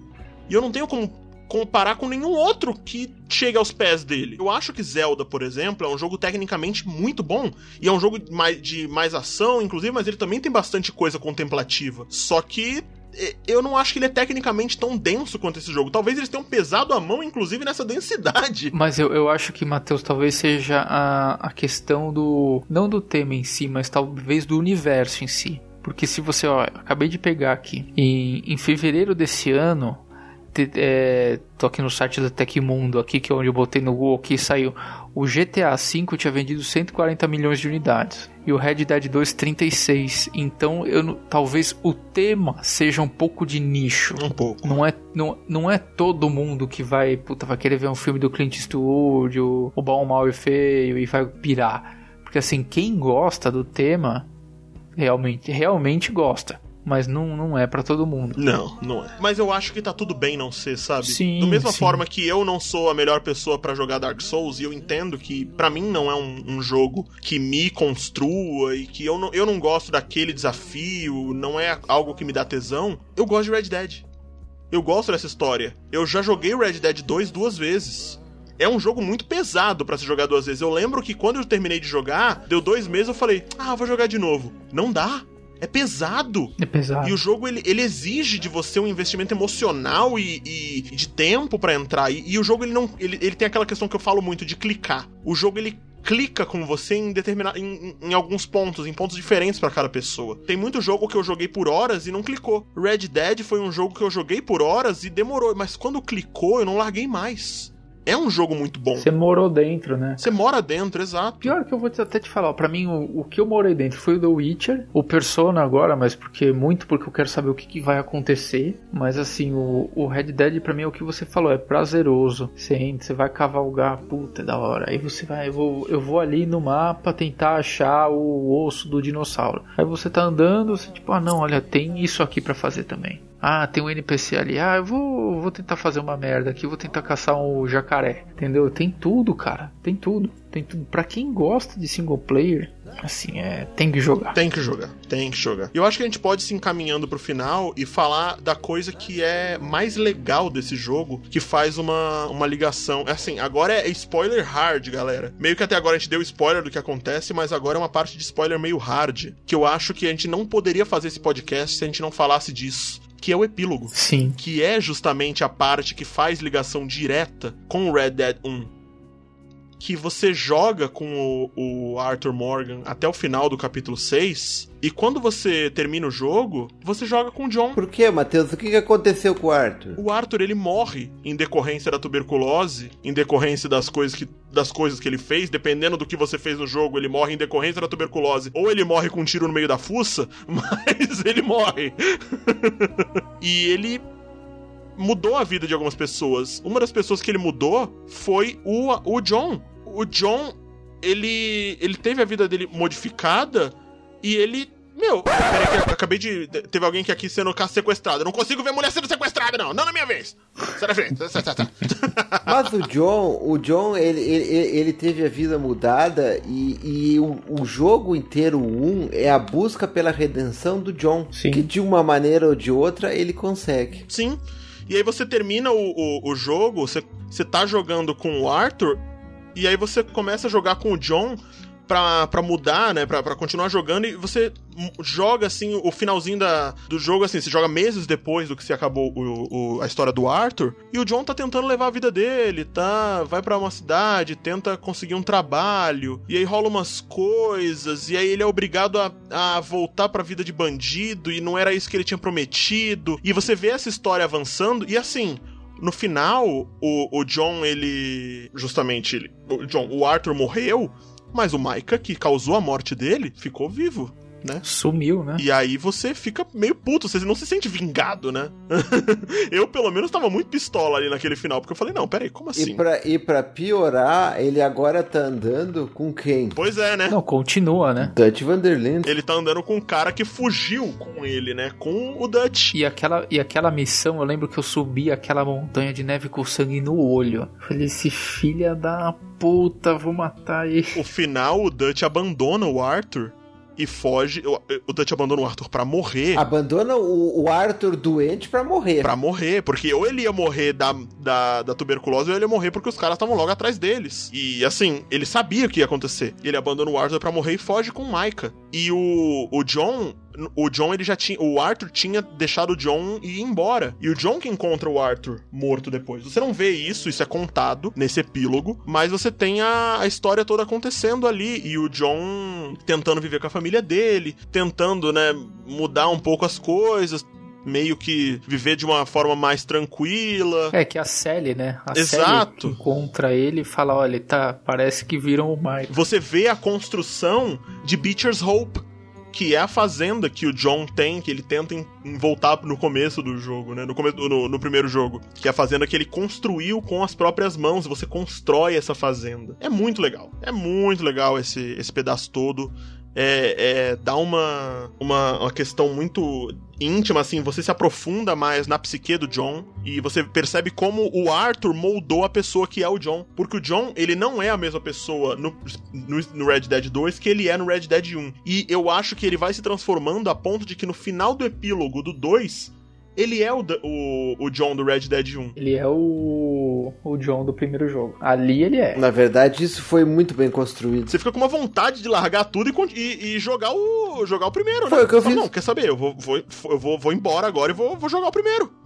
Não dá? Porque eu quero saber o que acontece. E ou, ou eu quero saber o que acontece, ou eu falo, meu, eu quero, eu quero mais desse personagem. Esse personagem foi tão incrível. Eu acompanhei ele por tanto tempo. Então eu quero mais. Vamos ver se ele consegue, né? O que, que eu, eu quero mais dessa história, desse universo, né? Exato. Eu acho que eu, eu sou da seguinte opinião. Eu acho que a Rockstar dificilmente vai fazer algum 3, o 3, pelo menos envolvendo esses personagens. Porque para fazer o 3 eles têm que fazer uma coisa muito ambiciosa e muito bem feita. Porque olha, se se igualar ao 2 2 eu já tô muito feliz. Aliás, o 1, eu gosto demais do 1 também. Eu tenho muitas dúvidas se a Rockstar vai em algum momento fazer outro jogo single player, viu? Porque. Não, vai sim, vai sair, vai sair, vai sair. É, é aquela que a gente todo mundo fala, né? Pra Play 2 saíram 3 GTAs, pra Play. pra GTA 5 saíram 3 PlayStation.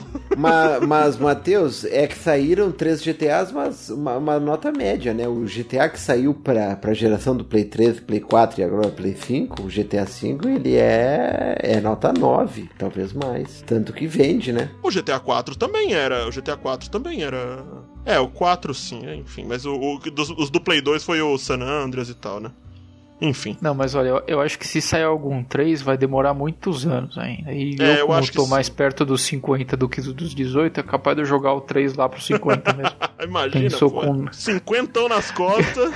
Ganhar do Neto, né? O Neto vai dar. Oh, é de Dead 3. Porra! Dá de presente pro vô. Dá de presente pro vô, que maravilha. Aqui, vô. Se o meu neto ouvir e não sair até lá o 3, vai ficar como sugestão. Pode me dar aí algum aniversário Red Dead 3. Pro Play 6. É, pelo jeito que a coisa tá indo, nós vamos ter a voz mesmo, obrigado.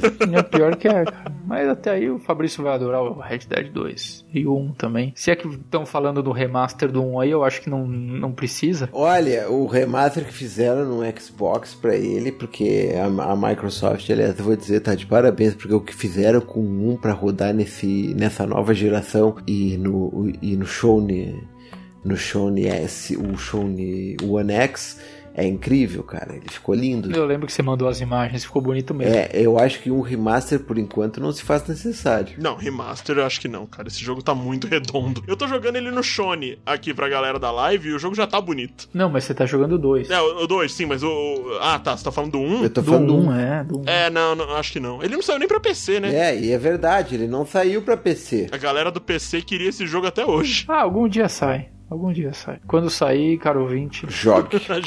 promoção na Steam, pode pegar aqui. É, pois que é maravilhoso. E fa façam as side quests. Tem umas side quests muito engraçadas. Façam. Jogo é, esse jogo ele é feito disso, né? Mas senhores, o que, que vocês acham da gente ir se encaminhando para os finaizinhos, para as notas? Vocês querem dar uma nota? Vocês querem dar uma as suas opiniões finais? sobre esse jogo maravilhoso? Por favor, Eliezer. Olha, para mim esse jogo, ele nessa geração, ele só fica atrás de Zelda Breath of the Wild, porque sem dúvida é um dos jogos que marcou essa geração do Xbox One e do Play 4. É um jogo que merece ser jogado e rejogado, que nem o Matheus fez. E, e, e como eu disse, é o ápice do videogame. A indústria do videogame chegou a produzir uma obra-prima desse quilate. Joga o 2 e depois joga o 1. Um. Merece. Você devolve ele quando? Na segunda! Cara, esse jogo, que, que nem eu disse há um tempo atrás, há alguns minutos atrás, é aquele jogo para você morar. Eu adoro o jogo que dá para você morar dentro. Dá pra você ficar confortável lá, tranquilo, vivendo essa experiência. Eu eu, particularmente, tenho um carinho muito grande por esse jogo, porque eu ganhei ele de aquela edição daquele book, Steelbook lá, maravilhosa do Play 4, de casamento de, de um ano, minha esposa me deu. E quando eu estava na metade desse jogo, nós ficamos sabendo que eu seria papai. Olha!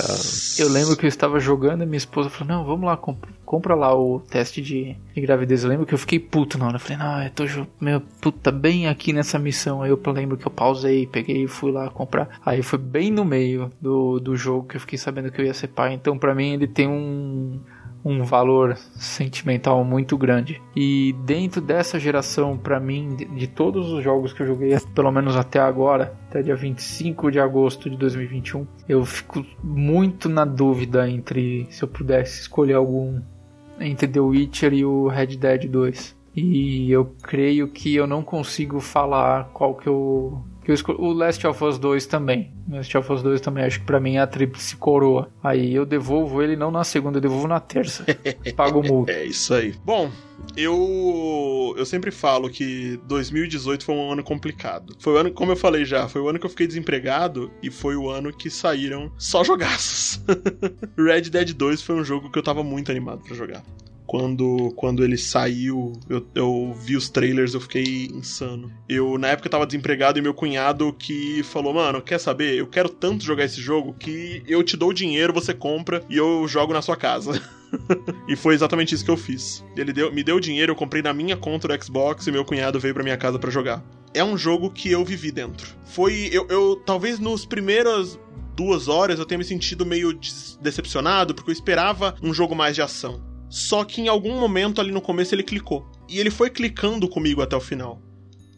Eu fiquei muito imerso nessa história e eu fiquei muito imerso nesse mundinho. Hoje, eu penso em Red Dead 2, eu penso num jogo tecnicamente perfeito, com uma história densa, pesada, adulta, humana, que me, me cativa muito. Eu lembro que eu fui jogar The Witcher por volta de 2016, 2017. The Witcher foi o jogo que me estragou para videogame. Eu fui terminar The Witcher e eu não conseguia jogar outros jogos. Eu lembro que eu joguei The Witcher, eu, eu tentei jogar o, o, Assassin's Creed Origins, o Origins não, o Odyssey, e eu não conseguia, porque eu não gostei tanto do Odyssey. Ele me estragou. Ah, mas é, é, mas até aí, até aí tudo bem, né, Matheus? Porque o Odyssey é... O Odyssey é bem, é. bem marromeno. É, né? Né? E aí eu, eu lembro que não foi esse o primeiro jogo, mas esse foi um dos jogos que eu olhei e falei, cara, esse jogo é, é muito bom.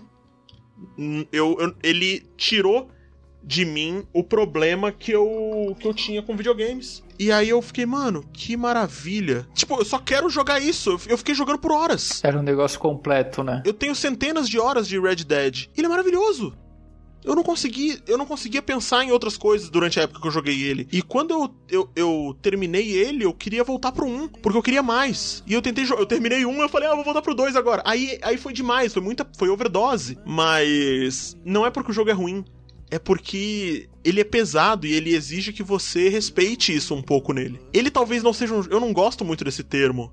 Talvez ele não seja um jogo para qualquer um, mas se ele for para você, você vai sacar você vai gostar. Se você gosta de jogo single player, com uma história densa, com uma, uma, aventura, uma, uma coisa assim, que você vai de fato entrar, ele é um jogo que você vai você vai pegar e você vai falar, não, beleza, é, é, isso aí. Ele é autossuficiente, né? Total, total. Não falamos do online aqui porque eu de fato desconsidero o online. Eu tenho ele, eu ganhei, eu ganhei a, a versão única do online, inclusive, que foi lançado separado. Não é que ele é ruim, mas o que fez o Red Dead ser tão especial é um personagem cativante e uma história incrível. E o online ele precisa que você faça isso com um personagem mudo e com quests que não são tão dentro, assim, do, do mesmo nível, sabe? É, chega a ser genérico, né? Parece. É, ele é, é, é outro jogo. para mim pareceu outro jogo, pareceu que era um Red Dead capado. Exato, ele é outro jogo. E isso, para mim, não foi o suficiente para me cativar e continuar jogando. É do mesmo nível que o primeiro, ele tem aquela DLC dos zumbis. Exato, exato. Mas a DLC dos zumbis é boa. Pois é,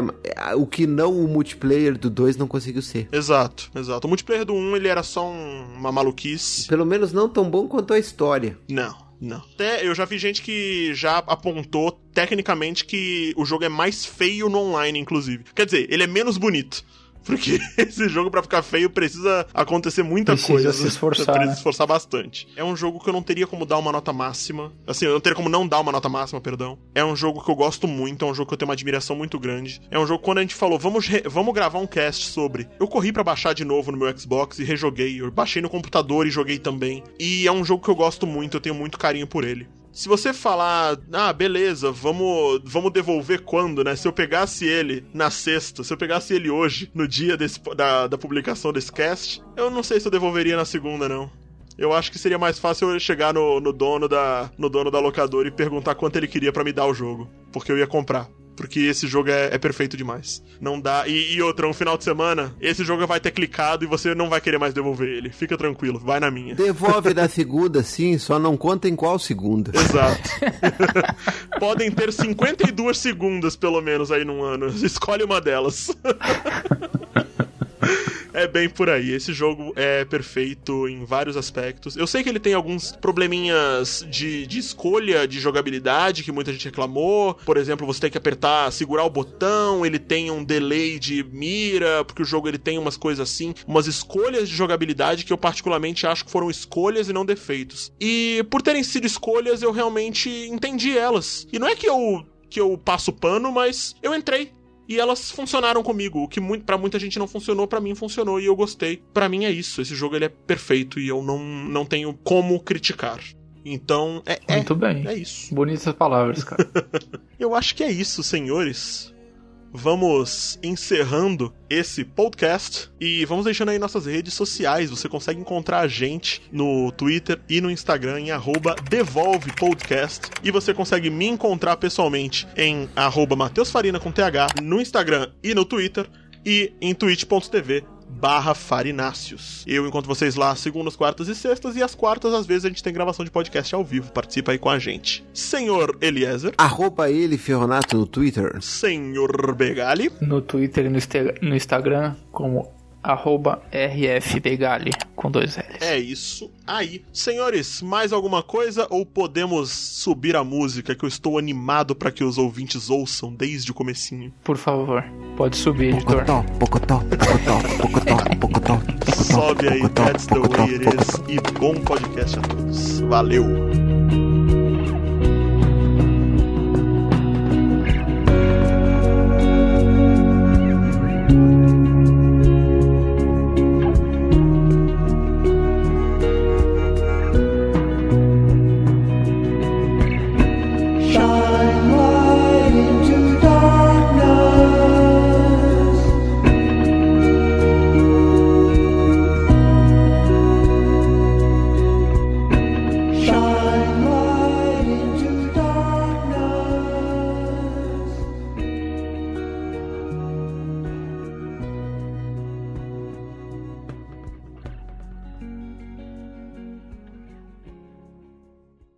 Matheus, mas enquanto, enquanto o Eliezer tenta voltar, eu vou te dar uma sugestão. Aham. Eu acho que você devia comprar uma banheira pra você fazer. Então, eu já pensei em fazer em fazer stream de banheira com biquíni, mas é que tem que ser gostosa pra então, isso. faz, você compra uma cabeça de cavalo. Eu não sou tão bonito assim pra isso. Ah, mas to- tem, tem gosto pra tudo, É cara. verdade, é verdade. Eu podia estar tentando, né? Tem gente que, ó, dança. Eu podia, eu podia estar tentando, né? Eu podia. Na verdade, eu, eu estou arranjando desculpas.